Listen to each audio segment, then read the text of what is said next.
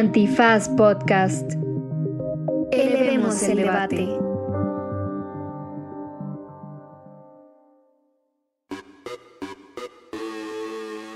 Buenos días, buenas tardes, buenas noches, bonita madrugada o cualquiera que sea la circunstancia temporal en la que esté usted escuchando este podcast. Sonó más del perro Bermúdez que de inclusión. Sí, este no es un programa sobre el perro Bermúdez, este es un programa para hablar de la inclusión y la diversidad a propósito del mes del orgullo. Tuvimos de invitadazo a Christian Gruenberg, quien nos platicó de dos casos emblemáticos sobre discriminación eh, las mujeres trans y los baños, o la población trans y los baños, y también el acoso laboral en el trabajo. Y al final, final, harta recomendiza, como ya es nuestra costumbre, para que si se quedaron con ganas de más después de escuchar este Derecho Remix y al Gran Cris, puedan tener mucha más información para que puedan tomar decisiones y no sean canijos y canijas. Pues ahí está. Es un episodio que tiene revisiones de casos judiciales en los Estados Unidos, la Suprema Corte de México, análisis legislativo, qué pasa con el derecho, otras formas regulatorias, porque solo puede pasar en esta cosa que se llama... Derecho Remix y con risas también, porque suena muy abogadil. También risas y cosas divertidas y historias personales. Divulgación jurídica para quienes saben reír con Ixel Cisneros, Miguel Pulido y Andrés Torres Checa. Derecho Remix.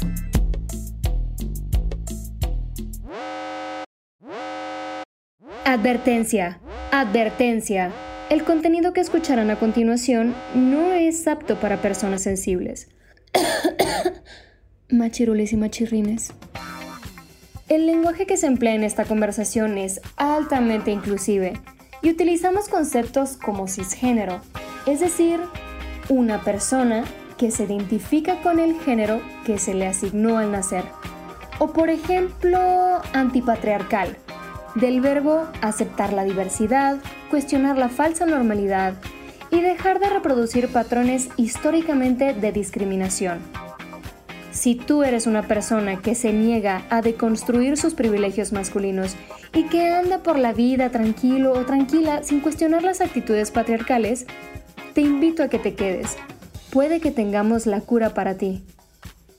Bienvenidas, bienvenides, bienvenidos todas y todos y todes a una emisión más de Derecho Remix, este podcast de divulgación jurídica favorito que se va a vestir de manteles largos, que está de celebración, que está festivo, porque nos acompañará eh, durante el tiempo que dure esta conversación, además de el análisis de los ojos más jurisconsultos del periodismo transplanetario, Ixchel Cisneros soltero. Hola. Y el análisis de el único americanista no tan aborrecible, Andrés Alfredo Torres Checa. Eh. Pensé que ibas a decir Cuauhtémoc Blanco y dije, wow, no, ¿en qué mesa estamos? No lo vi. Saludos. Les decía, nos acompañan además de estos dos excelentes analistas de la realidad jurídico-político nacional, un invitadazo. Cristian Andrés Gruenberg. Hola, muchas gracias por la invitación. Desde, bueno, en realidad él está en la Ciudad de México, pero es originario de Buenos Aires, Argentina. Si ustedes no saben eh, quién es nuestro invitado, les diré que de formación es abogado. Bueno, primero intentó ser médico, también intentó ser arquitecto y no sé cuántas otras profesiones antes de, de cantar en la abogacía. Chócala, yo también quise ser arquitecta. Y también te inscribiste en... Este andaba brinque y brinque de, carrera en carrera, ¿eh? No, no solo es que tenía la vocación, hizo los intentos. Sí, yo igual. Ingeniería civil primero, arquitectura después y terminé en periodismo. ¿Cuántos, ¿Cuántos semestres estudiaste en medicina, Cris? Dos años estudié. Lo que pasa que en Argentina hay un ciclo básico común que es como un ciclo introductorio muy bueno. La Universidad de Buenos Aires es gratuita, totalmente gratuita y, es muy buena. Y nada, era una persona en esa época muy curiosa y decidí hacer solo los ciclos básicos introductorios. Eh, incluí filosofía, letras, historia del arte. hasta que eh, me di cuenta que para ser un adulto había que elegir una carrera. y ahí elegí eh, muy estratégicamente derecho. Ya. estoy. Eh, Andrés Alfredo Torres Checa hizo lo mismo, pero a lo largo de toda su carrera. O sea, fue estudiando de una cosa y de otra y de otra y de otra sin amarrar nada, porque eso es lo Es que hacen los. RIs.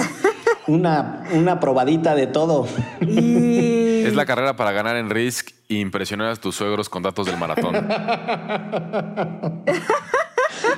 Sí, es puro, es- son 10 semestres de puro dato a pantalla suegros. Es correcto. Así, pues muy bien. Eh, les decía que, que Chris es, entre otras cosas, eh, un abogado que em- empezó a mezclar disciplinas, entre otras cosas bastante poco ortodoxas que hizo fue vincular los temas de corrupción y derechos humanos, después eh, una mirada muy crítica al derecho y su sesgo androcentrista, misógino y, e hipermasculinizante.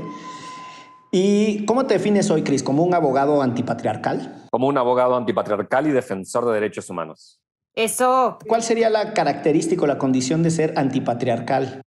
Primero, reconocer eh, que el derecho como ciencia eh, y como práctica reproduce en general, en la mayoría de los casos, los privilegios masculinos y el patriarcado y por lo tanto un compromiso antipatriarcal en el ejercicio del derecho tiene como principal objetivo de construir esos privilegios masculinos y sobre todo cuestionar la reproducción del patriarcado a través del derecho, que no es poco porque el derecho, como ustedes bien saben, y esto lo vienen discutiendo en este programa hace mucho tiempo, tiende a reproducir el patriarcado en, en todas sus formas, en las sentencias judiciales, en la revictimización judicial, en la construcción de estereotipos de género, de estereotipos de la buena y la mala víctima, etcétera, etcétera. Entonces, esa es la agenda antipatriarcal de un abogado varón, cisgénero, antipatriarcal, que también tengo co- como compromiso cuestionar los privilegios de mi propio grupo y de los compañeros con quienes trabajamos, de los fiscales, de los defensores eh, públicos, de los jueces, tanto en los escritos como en el litigio, como en las discusiones, cuestionar entonces estos prejuicios patriarcales. Eso, qué complicado este, darte cuenta de tus privilegios y además em, luchar contra ellos, ¿no? Que mucha gente está muy cómoda con ellos y aunque sabe que los tiene, pues no. Qué bueno que le tocó ser hombre este, en ese mundo y ya, ¿no? Sigue la vida. Y, y en una de las ramas quizás más, pues, machificadas, ¿no? O sea, en términos de población, hay una predominancia de hombres con respecto a las mujeres, o, o sea, o al menos en ciertas ramas del derecho, pienso en el derecho penal, por ejemplo, es un espacio donde no solamente hay más hombres, sino que también la dinámica de la testosterona domina los espacios de trabajo y hace muy difícil y segrega a las mujeres y las orilla incluso al plano de pensar en otras áreas del derecho, ¿no? Entonces se me ocurre el penal, pero creo que también en términos generales el mundo del despacho es así.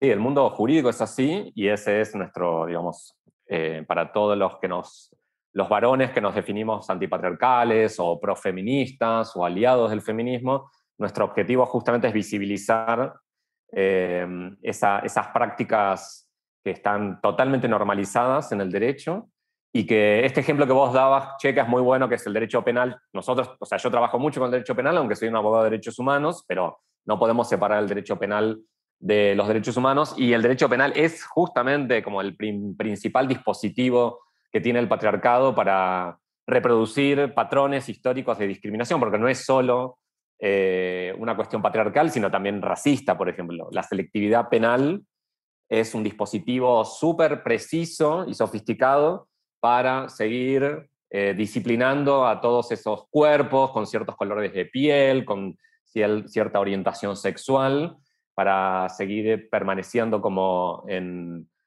eh, en ciertos sectores limitados, restringidos, en donde no hay acceso ni a la salud, ni a los privilegios, etcétera, todo esto que ya sabemos. Así que no es solo una cuestión patriarcal, sino también el derecho penal eh, sigue reproduciendo una sociedad organizada en base a la raza, en base a la etnia, en base a la forma eh, hegemónica de los cuerpos, cuerpos gordos, cuerpos, cuerpos flacos, y sobre todo eh, reproduciendo y reforzando el binario de género, ¿no? Masculinidad, feminidad y sobre todo cuerpos normales y cuerpos patológicos. Oye, Cris, justo eh, ahorita decías que, bueno, en el campo del derecho, que además por definición tiende a mantener el statu quo, que cosa que lo hace muy complicado para quienes practican el derecho, porque solemos tener la fantasía de que es un espacio para hacer transformaciones radicales. Y en realidad, eh, y quiero insistir, pues esa es como una aproximación eh, bastante, en mi punto de vista, desviada de la realidad. El derecho cambia muy poco, pero si bien eh, no es radicalmente transformador como podría serlo la política, por ejemplo, es un hecho que las corrientes críticas y, algunas corrientes de realismo empezaron a utilizar el litigio y las cortes como un espacio para detonar o acelerar cambios sociales. Eh, o por lo menos vincular la energía que está sucediendo en las calles y en los cambios de la sociedad con lo que sucede en los tribunales. Y en estos temas tengo la sensación de que quienes van más avanzado en eso pues son las y los gringos, ¿no? O sea, ¿qué tal yo para pasar el examen de con el invitado? Toda la para que veas que sí eh, sabes. Que sí hizo la tarea. Exacto. No, pero eh, no sé, o sea, creo que ahí hay un tema entre lo que sucede en, en los tribunales, insisto, con una mirada de mucha cautela, pero sí reconociendo que, han habido sentencias o por lo menos discusiones públicas incluso derivadas de lo que pasa en las cortes que permiten poner estos temas, los de diversidad, los de inclusión, eh, sobre la mesa. No sé, no sé tú cómo lo veas. Sí, sí. Eh, estudiaste muy bien el tema. Eh, efectivamente, no tiene que ver tanto con las cortes, sino que tiene que ver con el activismo, efectivamente, y cómo el activismo se apropia del derecho porque esto tiene que ver, o sea, no es un elogio ni a la cultura norteamericana ni al poder judicial norteamericano, sino que es una, como un elogio a la contracultura norteamericana, especialmente del feminismo, feminismo radical, feminismo negro, feminismo queer, y de hecho el litigio contra, eh, contra el acoso sexual, por ejemplo, en el trabajo y en el acceso a los baños, eh, empieza en Estados Unidos, después rápidamente se, se, globaliza, ¿no? Se reproduce en Canadá, después en Europa, y después llega también incluso a México. Hay un caso interesante eh, en cuanto al acceso a los baños públicos, que llega incluso simultáneamente a la Suprema Corte de Estados Unidos y a la Suprema Corte de México, eh, el año pasado, que tiene que ver con la, con la disputa eh, de los baños públicos como un territorio patriarcal en donde se reproduce el binario de género. y esta reproducción del binario de género también reproduce exclusión, discriminación y sobre todo violencia contra las personas que cuestionan eh, el binario de género, contra las personas que están disconformes con el género, con el género binario, eh, y en particular contra las personas, digamos, trans y transgénero, eh, que lo que encuentran en los baños es violencia, violencia patriarcal que busca reforzar este sistema binario. Y es interesante comparar estos dos casos que llegan simultáneamente. el que llega a la Suprema Corte de Estados Unidos es justamente eh, implica el rechazo del caso, o sea, porque lo presentan justamente un grupo de padres de una universidad eh, planteando que los baños neutros, es decir, la reforma que se está llevando adelante en el mundo, pero también sobre todo en Estados Unidos, porque empieza en Estados Unidos, eh, la reforma de los sistemas binarios de los baños, como disputa de poder, como disputa de sentido, generó una reacción conservadora en las universidades, especialmente por parte de los padres, de grupos conservadores de padres que dicen que los hijos corren peligro compartiendo baños con personas trans. ¿sí? Y esto es interesante porque el, colectivo LGTBQ en, Estados Unidos lo va a definir como la apropiación del trauma. La, porque la verdadera eh, historia o, el verdadero trauma lo viven las personas trans que son víctimas verdaderas, sobre todo, de las identidades cisgénero, es decir, de varones que no son trans y de mujeres que no son trans. No hay ninguna evidencia empírica ni judicial que demuestre que una persona cisgénero ha sufrido violencia dentro de un baño por una persona transgénero. Sin embargo, hay infinitas historias, anécdotas y casos judiciales de personas trans que sufren acoso basado en el género en los baños y en el trabajo sobre todo, porque esta disputa del territorio simbólico y material de los, de los baños binarios se da tanto en el espacio público como en las universidades y en el trabajo. Y el caso mexicano es al revés. Es, eh, la Corte atrae el caso, lo acepta, porque es presentado por las víctimas de la violencia transfóbica en los baños, que son dos activistas trans, una especialmente que se llama Alesa Flores, que sufrieron un caso de eh, discriminación y violencia transfóbica entrando a, un, a un centro comercial en donde se quejaron las mujeres de los baños y fueron interceptadas por los guardias que le pidieron documento para confirmar su identidad cuando sabemos eh, que es un estándar de derechos humanos, tanto en México como en toda América Latina, que la identidad se define por la identidad de género y no por el sexo asignado al nacer. Así que imaginen la, la experiencia de una persona trans que por el simple hecho de ir al baño tiene que mostrar su cédula de identidad para confirmar cuál es su verdadera identidad de género. Eh, y estos dos casos llegaron al mismo tiempo. En Estados Unidos fue rechazado, es decir, que la Corte Suprema eh, no acepta el, reclamo de las víctimas, de falsas víctimas, porque considera la Corte Suprema de Estados Unidos que no hay discriminación eh, ni, ni se viola la privacidad de las personas en los baños neutros.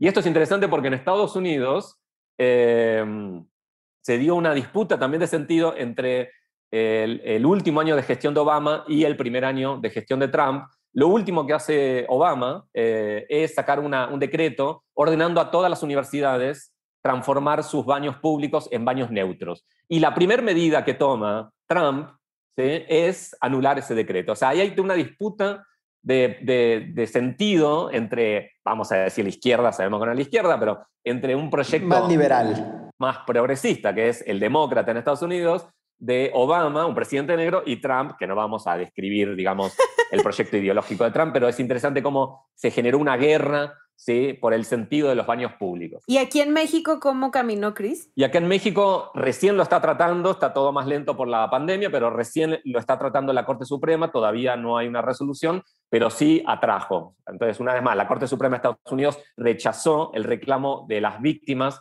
que eran los padres de los hijos cisgénero, rechaza ese reclamo, dice que no hay discriminación ni violación de la privacidad, y acá la Corte acepta eh, la denuncia por discriminación y violencia transfóbica en los baños públicos de un centro de, un centro comercial y quiero aprovechar para recordar a una de las activistas porque Alesa presentó el caso en el 2015 y en el 2016 fue asesinada. Digamos, para, para, para, que veamos que atrás de esta disputa hay una matriz, es una matriz, una matriz hetero, cisgénero, patriarcal, que a las víctimas que eh, denuncian este tipo de discriminación en los baños son aquellas activistas y aquellas personas transgénero que además enfrentan altos niveles de violencia transfóbica y en este caso, lamentablemente, Alesa Flores fue asesinada y eh, este asesinato eh, se está investigando como una forma de transfemicidio. Que, además de lo que dices, Cris, este caso de, la Alesa Flores y, y, Jessica Marjan, que es la otra abogada mujer trans que acompaña, este, o sea, que en realidad ellas dos van al baño en el centro comercial. Dos cosas que quiero decir que son medio paradójicas, creo, o irónicas, no sé.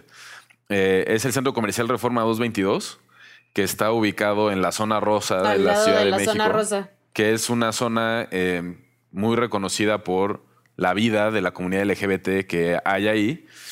Y el otro es que el día en que ellas eh, quieren ingresar al baño es el 25 de noviembre, que es la fecha en la que se conmemora el Día Internacional de la Eliminación de la Violencia contra la Mujer. Entonces, en, el marco de esa fecha y en el marco de esa zona de la Ciudad de México, ellas son violentadas.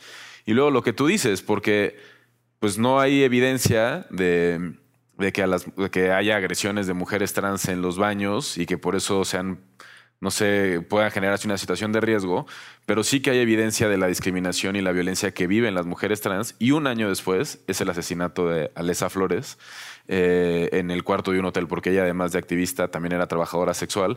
Entonces, eh, o sea, sí hay este, estos ejemplos de discriminación y ahí quería presentarles unos datos, porque pues, fui al ITAM.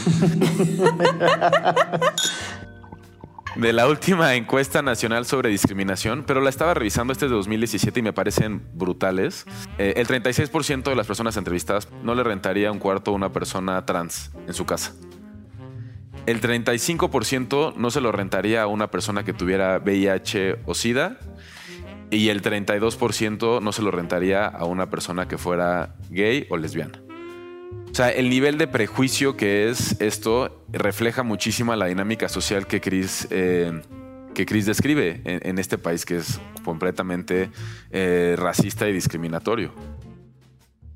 Y además, eh, o sea, esto pudiera parecer como caso, un caso aislado, pero justo el viernes o sábado, un conductor de Uber le negó a Kenia Cuevas, que también es activista y mujer trans, y a sus compañeras de la Casa de las Muñecas Tiresias, poderse subir al Uber por el simple hecho de que eran mujeres trans, ¿no? O sea, esto sucede todos los días en este México discriminador y culero. No hay mucho más que decir al respecto porque la neta es que somos eso, muy, muy, muy intolerantes y culeros y culeras. Bueno, yo no, pero mucha gente allá afuera sí. ya no me voy a meter en esos sacos que no me quedan.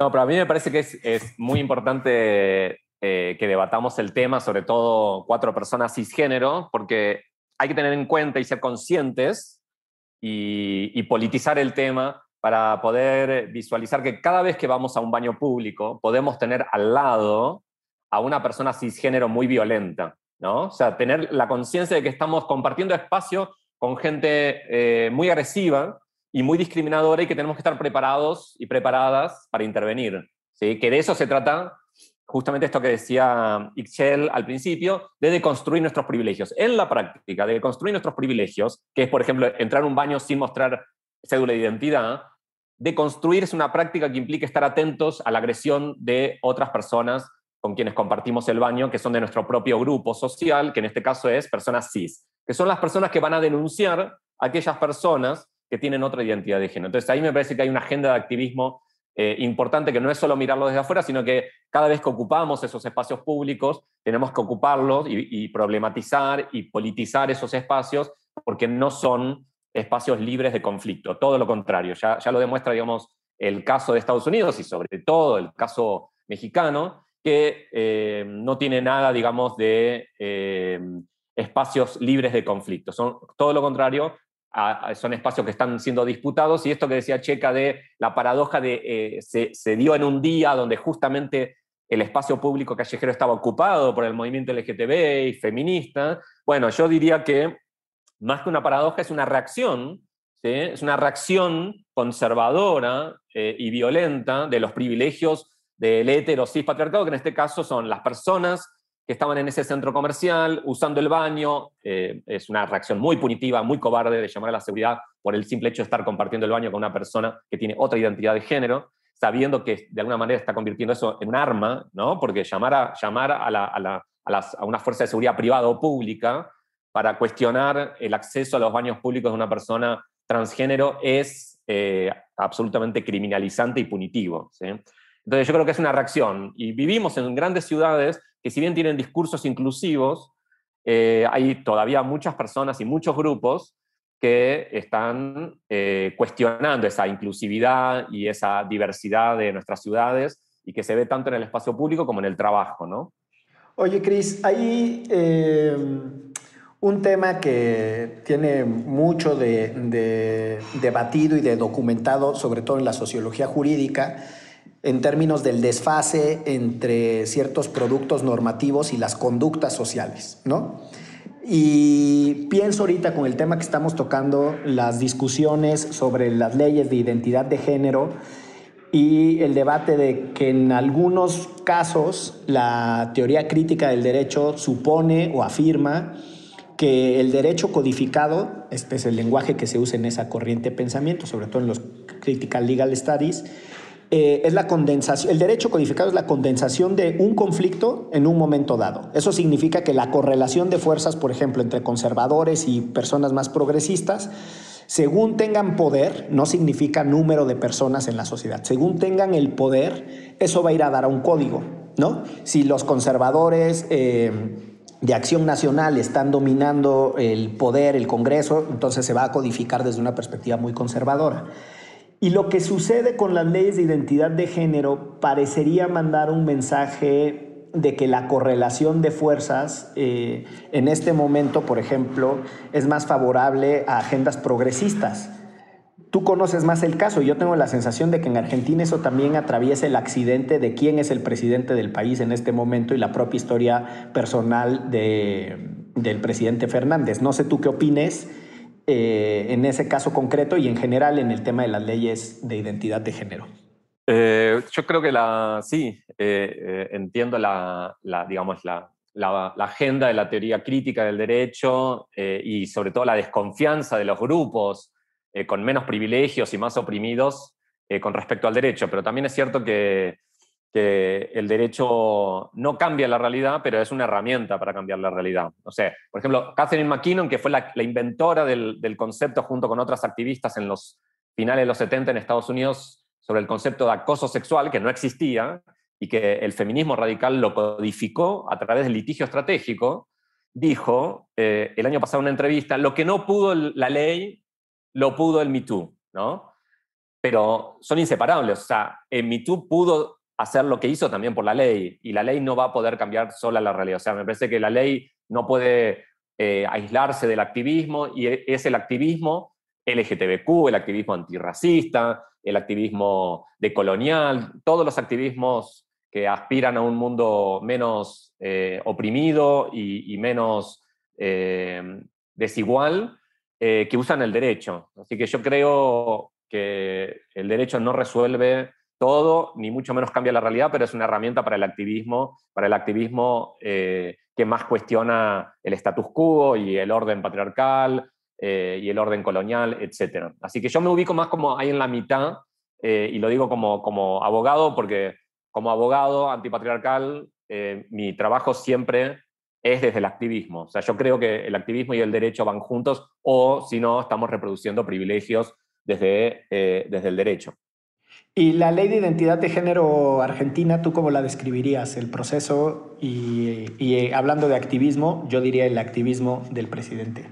Y el hijo del presidente. la ley de identidad de género argentina está considerada como la más vanguardista, fue una de las primeras, se llama la más vanguardista, y muchos y muchas y muchas nos preguntamos en Argentina por qué tenemos esta ley. Bueno, y eh, hay varias corrientes, pero eh, yo adhiero a la explicación que tiene que ver con el proceso identitario o de reconocimiento de la identidad de, eh, generado por las abuelas y las madres de Plaza de Mayo. En Argentina se creó un, un, índice para medir justamente la identidad de las personas y poder reconocer entonces a través del ADN el vínculo que hay entre personas desaparecidas y los nietos y los hijos eh, de esas personas y de las abuelas de Plaza de Mayo. Entonces, ahí hay, un, hay una experiencia identitaria argentina muy distinta a otros países y una de las explicaciones eh, es esta, es que nosotros, nosotros en Argentina, tenemos una historia con la recuperación de la identidad que está directamente asociada con la construcción de la identidad de género autopercibida del colectivo trans y del colectivo eh, transexual y transgénero y travesti. ¿no? Entonces ahí hay una historia particular. Y ahora, producto de esa ley, acabamos de sacar la primera ley en el mundo de inclusión laboral trans, de cupo laboral trans eh, del Estado Nacional, y que tiene que ver con, obviamente, una continuidad entre la ley de identidad de género, la inclusión laboral trans como reconocimiento eh, y como una política de reparación por, eh, por más de cinco siglos o 100 años o 200 años, depende de dónde quiera uno medir la existencia del Estado nacional eh, en Argentina de reparación frente a la violencia institucional. ¿no? O sea, tiene un fuerte contenido de derechos humanos.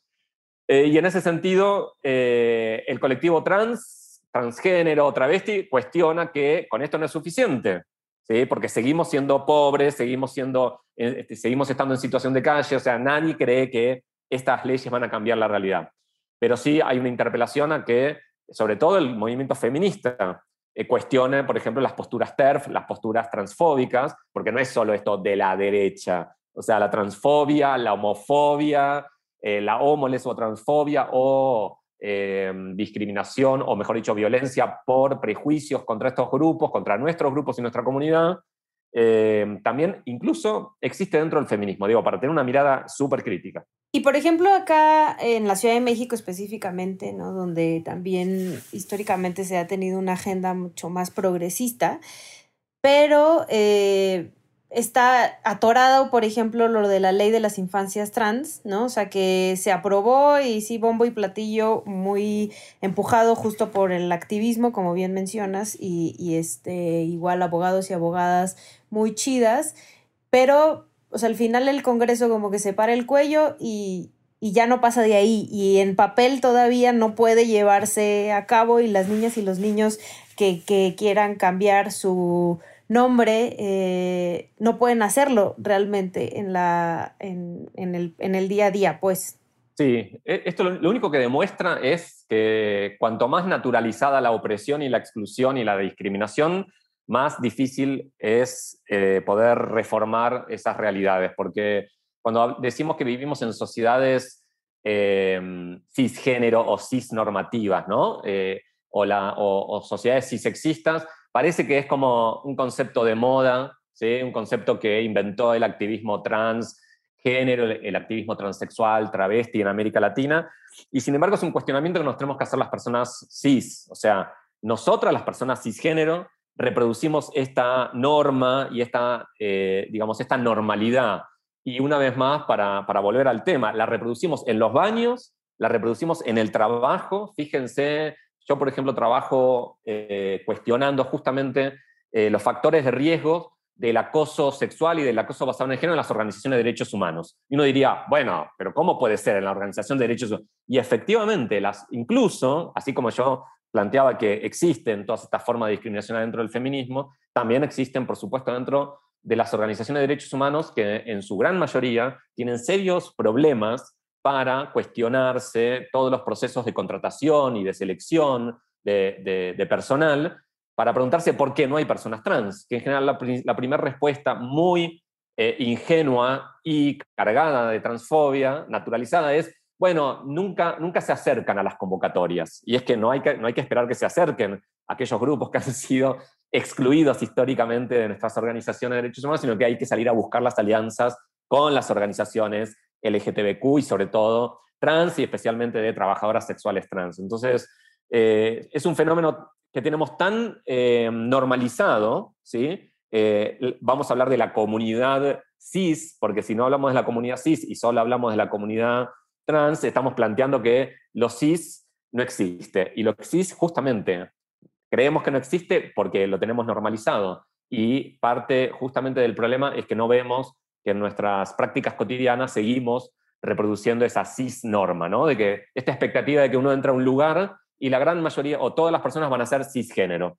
Tenemos que cuestionar esa normalidad, esa falsa normalidad, y parte de esta discusión que estamos teniendo me parece que está súper chida porque apunta justamente a eso. Y, creo que, digo, em, sin ánimo de sonar eh, reduccionista de la conversación, pero si, eh, es muy, es muy o sea, ilustra muy bien los espacios de discriminación si desde el espacio en el que vas al baño se puede ejercer cierto patrón de violencia con respecto a una población. O sea, si la simple actividad de poder ir al baño ya refleja una violencia sobre una población, ¿qué tanto más no nos tenemos que cuestionar sobre cómo replicamos un montón de violencias en nuestra cotidianidad? Y, creo que ahí pones el, dedo en la, en la llaga, Cris, sobre cómo desde ciertos espacios que nos asumimos de izquierda, progresistas, afines a los derechos humanos, ese cuestionamiento no atraviesa nuestros espacios de trabajo, nuestras relaciones de pareja o nuestros espacios lúdicos fuera de las conversaciones que, contemplamos. Y creo que ahí...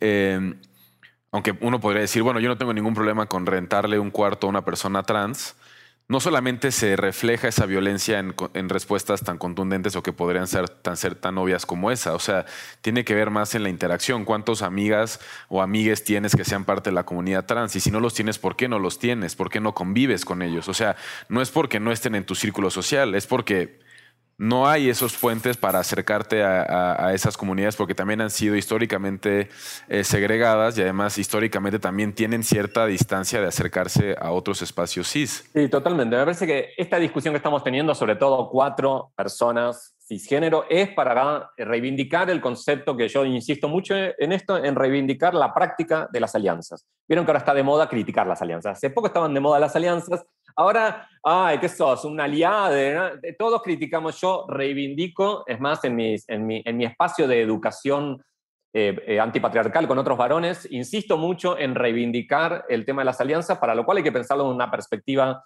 de poder y de derechos humanos y también feminista. Somos aliados cuando cuestionamos los privilegios de nuestro propio grupo. En un baño, por ejemplo, vuelvo a insistir, siempre estar atentos a la violencia de otras personas cis. Miren la diferencia. Mientras las personas cis estamos imaginando que vamos a ser acosadas por una persona trans, porque lo que hay atrás de esta apropiación del trauma es la presunción o la activación del estereotipo de las personas trans depredadoras sexuales, que son falsas personas trans y que entran a los baños ¿sí? Disfrazados de otro género para acosar sexualmente a las personas. Bueno, eso es una fantasía totalmente transfóbica y una, una fantasía profundamente cisexista. Entonces tenemos para deconstruir eso y convertirnos en verdaderos aliados, tenemos que estar atentos y atentas a la violencia cisexista, a la violencia de las personas cis. Esto es lo que va a construir nuevas alianzas y que nos pone a nosotros como verdaderos aliados o aliadas, ya no de la retórica de las alianzas, sino de hacer este cuestionamiento a nuestros propios grupos, a nuestros propios privilegios de grupo y ponernos en un lugar incómodo y que cuando seamos testigos de una situación de estas tan comunes que se dan en los baños, en los baños públicos o en el espacio público o en nuestros lugares de trabajo, eh, dejemos de ser testigos pasivos, pasemos a la acción, justamente cuestionando la violencia cisgénero y sobre todo homo, lesbo, transfóbica. Oye, eh, vamos a tener que ir a, una pausita porque de otra manera los millones de dólares de nuestros anunciantes eh, patrocinadores se irían a otro podcast. Todos esos, todas esas empresas que se apropian del Pride y que ahora ya aparece la feria del capitalismo marketinero, eh, algo que era extraordinariamente hermoso como desfile, ahora parece una pasarela de marcas. Pero bueno, como no queremos espantar a nuestros patrocinadores, vamos a ir a una pausa. Pero no quisiera irme sin, sin compartirles una frasecilla. Seguramente la diré mal, pero Caitlin Moran tiene un, libro muy bonito que se llama How to be a Woman. Eh, eh, si mal no estoy, está traducido Cómo ser mujer. Pero en el libro tiene una frase eh, que recupera de alguien más que dice que se escandalizan mucho con el asunto de las personas transvestidas, sin pensar que no es otra cosa sino el ejercicio radical de democratizar la vestimenta. Y me parece fascinante porque en realidad lo que pone sobre la mesa es, ¿es usted un demócrata y cree en la libertad de las personas? Sí. Si la persona te contesta que sí, entonces que cada quien se vista como pinche quiera, ¿estamos de acuerdo? Desde una matriz de democracia, me parece que es una gran, gran frase. La buscaré ahí, tengo por ahí el libro de How to be a Woman de Kathleen Moran. Si no la conocen, léanla. Es súper ácida, muy, muy ácida, es una gran autora. Eh, y nos vamos a, a una pausita y pues nada, esto es... Derecho. Remix. Cisgénero. Está muy bien la aclaración. Eh. y sí, vamos a pausa. Ayúdanos a llegar a más personas y seguir elevando el debate. Conviértete en nuestro suscriptor en patreon.com diagonal antifaz. Por un dólar al mes tendrás acceso a contenido exclusivo y nuestro agradecimiento en cada episodio. Patreon.com diagonal antifaz. Todo el dinero que recibamos lo reinvertiremos en publicidad para incrementar nuestra audiencia y ser una comunidad más grande. Patreon.com Diagonal Antifaz. Elevemos el debate.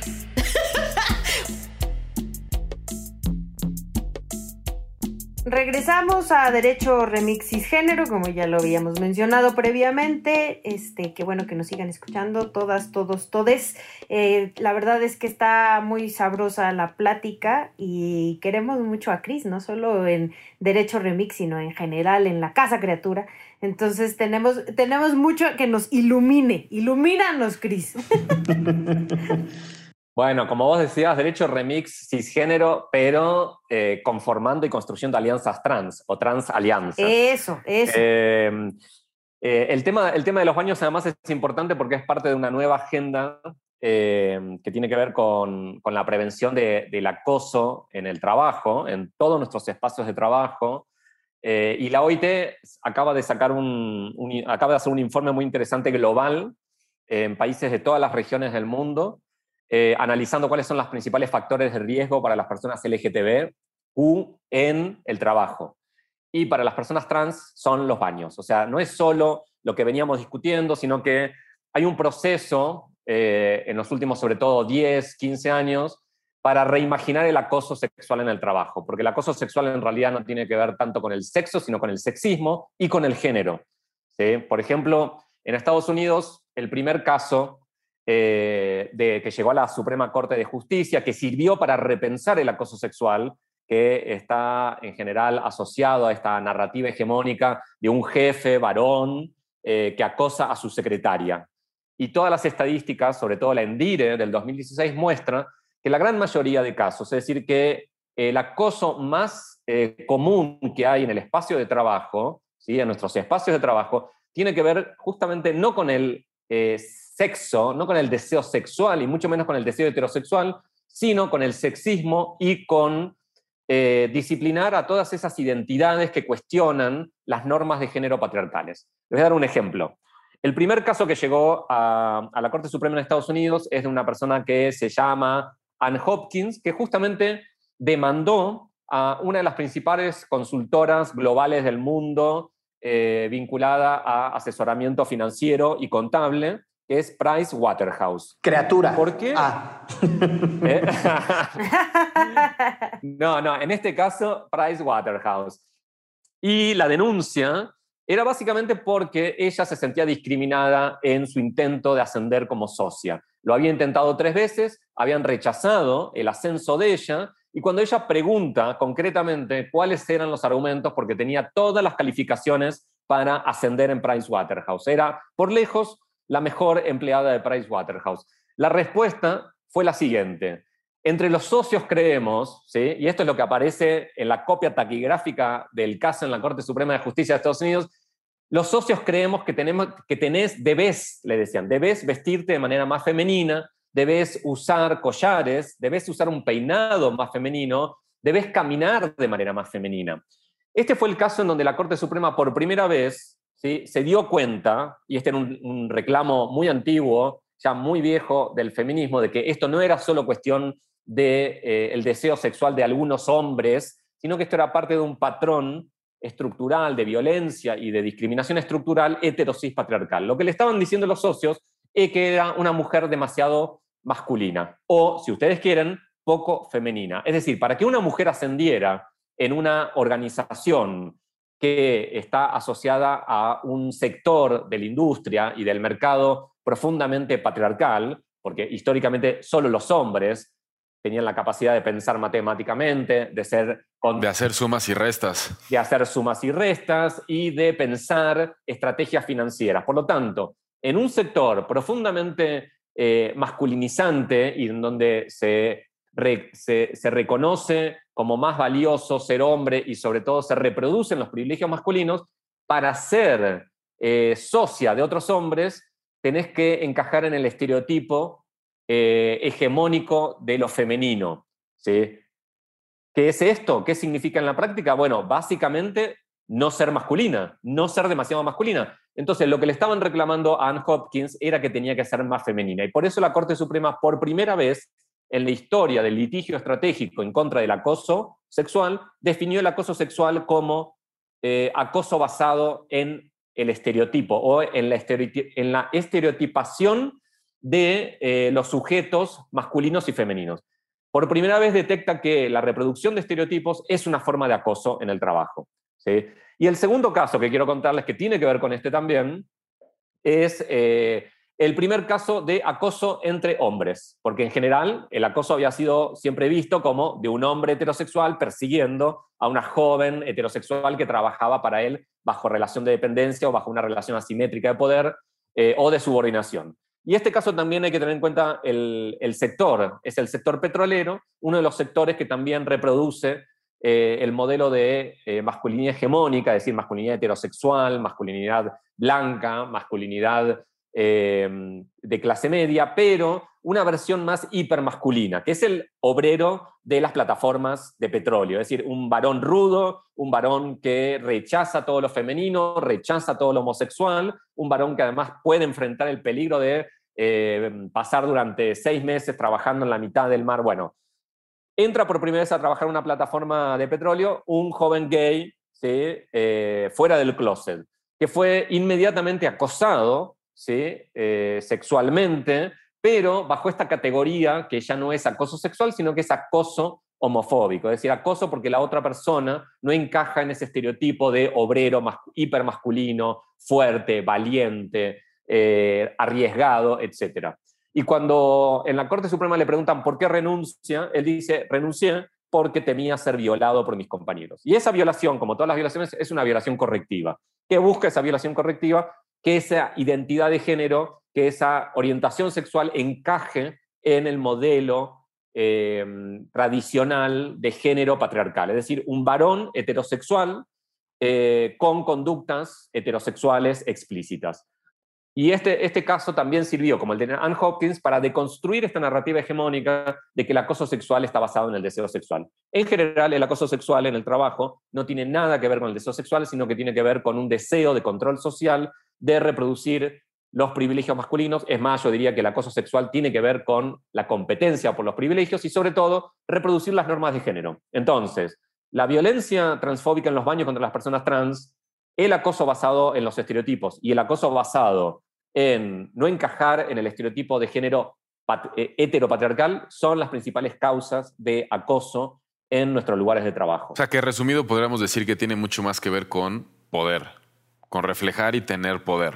¿O crees que eso es demasiado simplista? No, no, no. Tiene que ver con el poder, con el poder de reproducir los privilegios patriarcales. No, no cualquier poder, sino lo que está en juego en nuestros lugares de trabajo es el patriarcado. Por eso cuando empezamos, y ustedes me preguntaron qué implica el derecho antipatriarcal para mí, bueno, es cuestionar todo eso en los lugares más eh, cotidianos y más naturalizados. Es decir, ¿por qué vamos a cuestionar estas disputas de poder en los baños? ¿Por qué vamos a disputar o a discutir o a problematizar estas disputas de poder eh, en nuestro lugar de trabajo, que es donde pasamos la mayor parte del tiempo. ¿Dónde pasamos la mayor parte del tiempo? En nuestro trabajo y hay que decirlo, en el baño.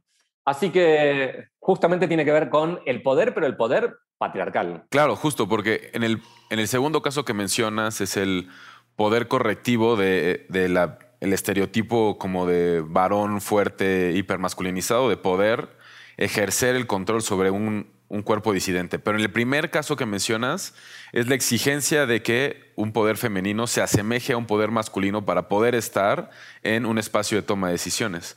Entonces es replicar una estructura de control a través de lo que uno entiende por poderoso.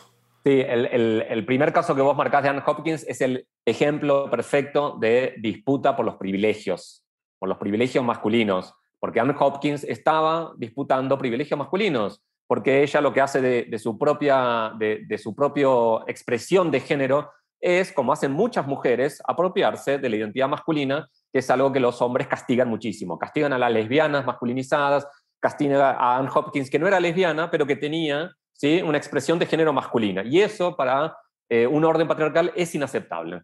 Eso me lleva a un montón de, de, reflexiones sobre... Yo ya me encabroné, básicamente. Muy bien, eh, hay que encabronarse. Oye, eso me lleva un montón de reflexiones también eh, justo sobre otros dispositivos normativos con los que convivimos mucho y a los que les prestamos poca atención, ¿no? Los reglamentos de uniforme en las escuelas, por ejemplo, ¿no?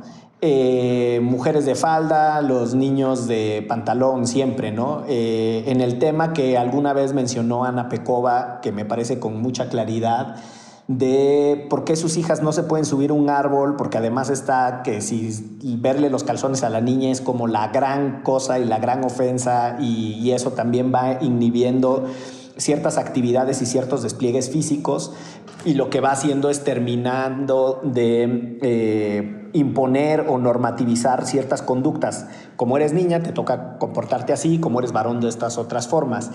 Y yo creo que ahí, eh, en estas discusiones, es súper importante entender eh, el rol del derecho para asegurar espacios de intimidad y de autodeterminación en términos de una agenda muy, muy liberal, individualista, pero también una discusión colectiva. Vi en la, en la mañana un artículo que hizo favor de mandarnos la H Producción, que se llama Discriminación y disidencias sexuales un problema más allá de lo legislativo. Y justo la frase con la que termina es, pues sí, las personas van ganando, la estoy parafraseando porque no me lo aprendí de memoria, pero las personas van ganando estos espacios de vida privada pero en lo público todo sigue intacto, ¿no? Porque la dimensión eh, de la discusión pública y el quehacer del Estado es quizá lo que le hemos prestado menos reflexión.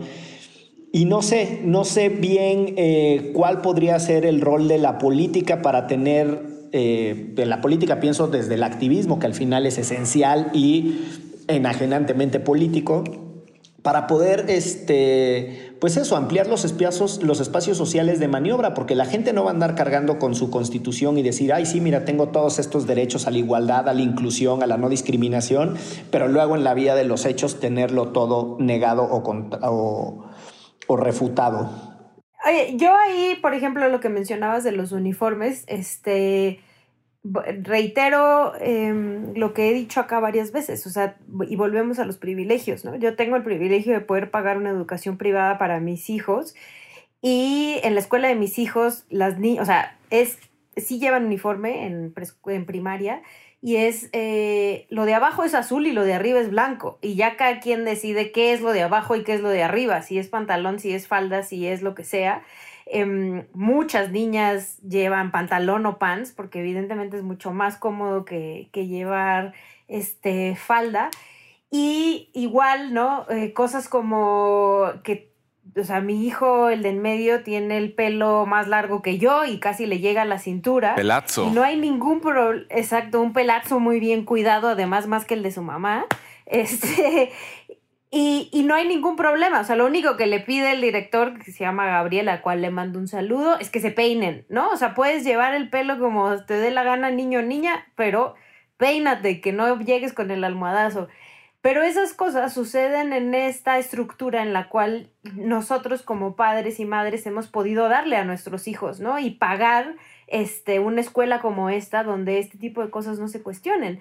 Pero yo que toda la vida fui a una escuela pública, pues sí, era, o sea, yo fui de falda, aunque me chocaba la falda y el uniforme en la secundaria era además un jumper rosa, ¿no? O sea, unas cosas horrendas y los niños tenían que ir con casquete corto en el pelo y cosas por el estilo que es como, ¿por qué, no? Y, y esta parte que dices, Miguel, del cuestionar en comunidad, en conjunto, pues sí, está bien complicado llegar con tu constitución a la primaria de tus hijos y decirle, mi hijo tiene derecho a traer el pelo largo y mi hija tiene derecho a usar un pants del, eh, color del uniforme, no lo sé.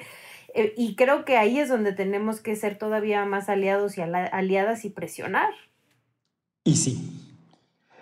Si les parece, vamos a aprovechar eh, que nuestro invitado es una auténtica enciclopedia, tanto eh, de la doctrina y la literatura sobre los temas que hemos platicado, pero también de la industria del entretenimiento. Y en la gustadísima sección de la recomendiza, para que cada quien eh, pues comparta algún texto, poema, la dirección donde hay unos tacos de canasta o lo que se le ocurra que viene a cuento con lo que hemos venido discutiendo. Cada quien sabrá sus conexiones mentales. Yo no soy quien para juzgarlas. ¿Quieres empezar tú, Checa, con algo para la recomendiza? Sí, claro. Eh, de escuchar a Cris y pensando en esta conversación que hemos tenido, me vino a la mente una novela de un escritor nigeriano, espero pronunciar bien su nombre, Awaike Emesi. Eh, tiene una novela de 2018 que se llama Agua Fresca o Fresh Water. Y es una historia que explora, o sea, que intenta rebatir la idea de lo binario a través de las espiritualidades entre el cuerpo y el alma que hay en ciertas eh, nociones de la, de la, cultura Igbo en Nigeria. Entonces es una novela con un personaje trans que va haciendo este recorrido de su identidad a lo largo de la novela y el escritor también es trans. Entonces creo que caía muy ad hoc esta recomendación para el día de hoy. Muy bien. Ixchel, algún este, suculento producto para compartir con la audiencia. Sí, yo tengo dos libros del mismo autor, que además es un gran amigo, eh, un periodista que se llama Fernando del Collado. Sacó un libro que se llama Homofobia, que habla de crímenes de odio de 1995 al 2000. Y recientemente acaba de sacar otro que se llama Ciudad de Odios. Y justamente son eh, dos libros periodísticos, ¿no? Este, muy sustentados en investigaciones tremendas que hace Fernando, eh, sobre cómo a pesar de ser esta supuesta ciudad de los derechos, está muy enfocado a los crímenes de odio en la Ciudad de México, cómo esto se sigue replicando y además eh, la gran mayoría de las víctimas siguen sin tener, obtener justicia. Cris. Como ya recomendaron demasiados libros, voy a recomendar una película, XXI, que está en Netflix además, una película argentina buenísima que eh, nos permite reflexionar sobre todo lo que estuvimos discutiendo hoy, es la historia de una, de una joven eh, intersex que, durante toda la película se llama Alex, pero aparece encarnando a, una mujer, pero intersex. Eh, y pone en cuestión la película el gran dilema sobre las personas intersex, que son aquellas personas que vienen a cuestionar el binario de género, sobre todo cisgénero, ¿sí? porque son personas que eh, cuestionan justamente el sistema binario eh, con su simple y propia existencia. Entonces la pregunta es, ¿la medicina debe cambiar, debe modificar esos cuerpos intersex o es una decisión totalmente autónoma de las personas? Y eso es lo que cuenta toda la película a medida que va cuestionando todos los prejuicios y todos los estereotipos basados en el binario de género. Uy, perdón, perdón. Y me acordé cañoncísimo a propósito que vienen las Olimpiadas de lo acabas de decir, Chris, de, esta atleta sudafricana, Semenya, que también tiene como hiperandrogenismo y se hace un problema aunque ella pueda competir. Y tiene el récord de los 800 metros planos. Entonces, o sea, que no es nada más... El deporte, el, de, el deporte es otro, territorio donde se refuerza el binario de género. De hecho, durante mucho tiempo las mujeres tenían prohibido competir en las Olimpiadas, en el fútbol femenino, etc. Un tema que le fascina a Miguel Pulido. Eh, yo les tengo una película que en realidad me interesa compartirla por el tema de los litigios estratégicos y su rol en la política y en la transformación de cosas en Estados Unidos. Esta es esas típicas películas biográficas de los gringos, que es eh, La mujer más odiada de Estados Unidos, The Most Hated Woman in America. Y mm, la historia singular, ahí se las dejo, eh, el hijo, ya después de que murió la madre que hizo el activismo para eh, el tema de las religiones enseñadas en las escuelas públicas de Estados Unidos, para oponerse a tal práctica, el hijo ahora es un promotor de la educación religiosa en las escuelas de Estados Unidos. Eso no viene en la película, eso ya se lo estoy contando yo como chisme externo. Pero bueno, muchísimas gracias, Chris. Eh, hay un montón ahí de, de información eh, la generosidad con la que la compartiste siempre es de agradecer y como dijo Ixchel, eres querida no solo desde la práctica jurídica y como aliade, sino también como amigo de muchos de nosotros. Eh, y nos vamos porque esto fue Derecho Remix. Divulgación jurídica para quienes saben reír. Con Ixchel Cisneros, Miguel Pulido y Andrés Torres Checa. Derecho Remix.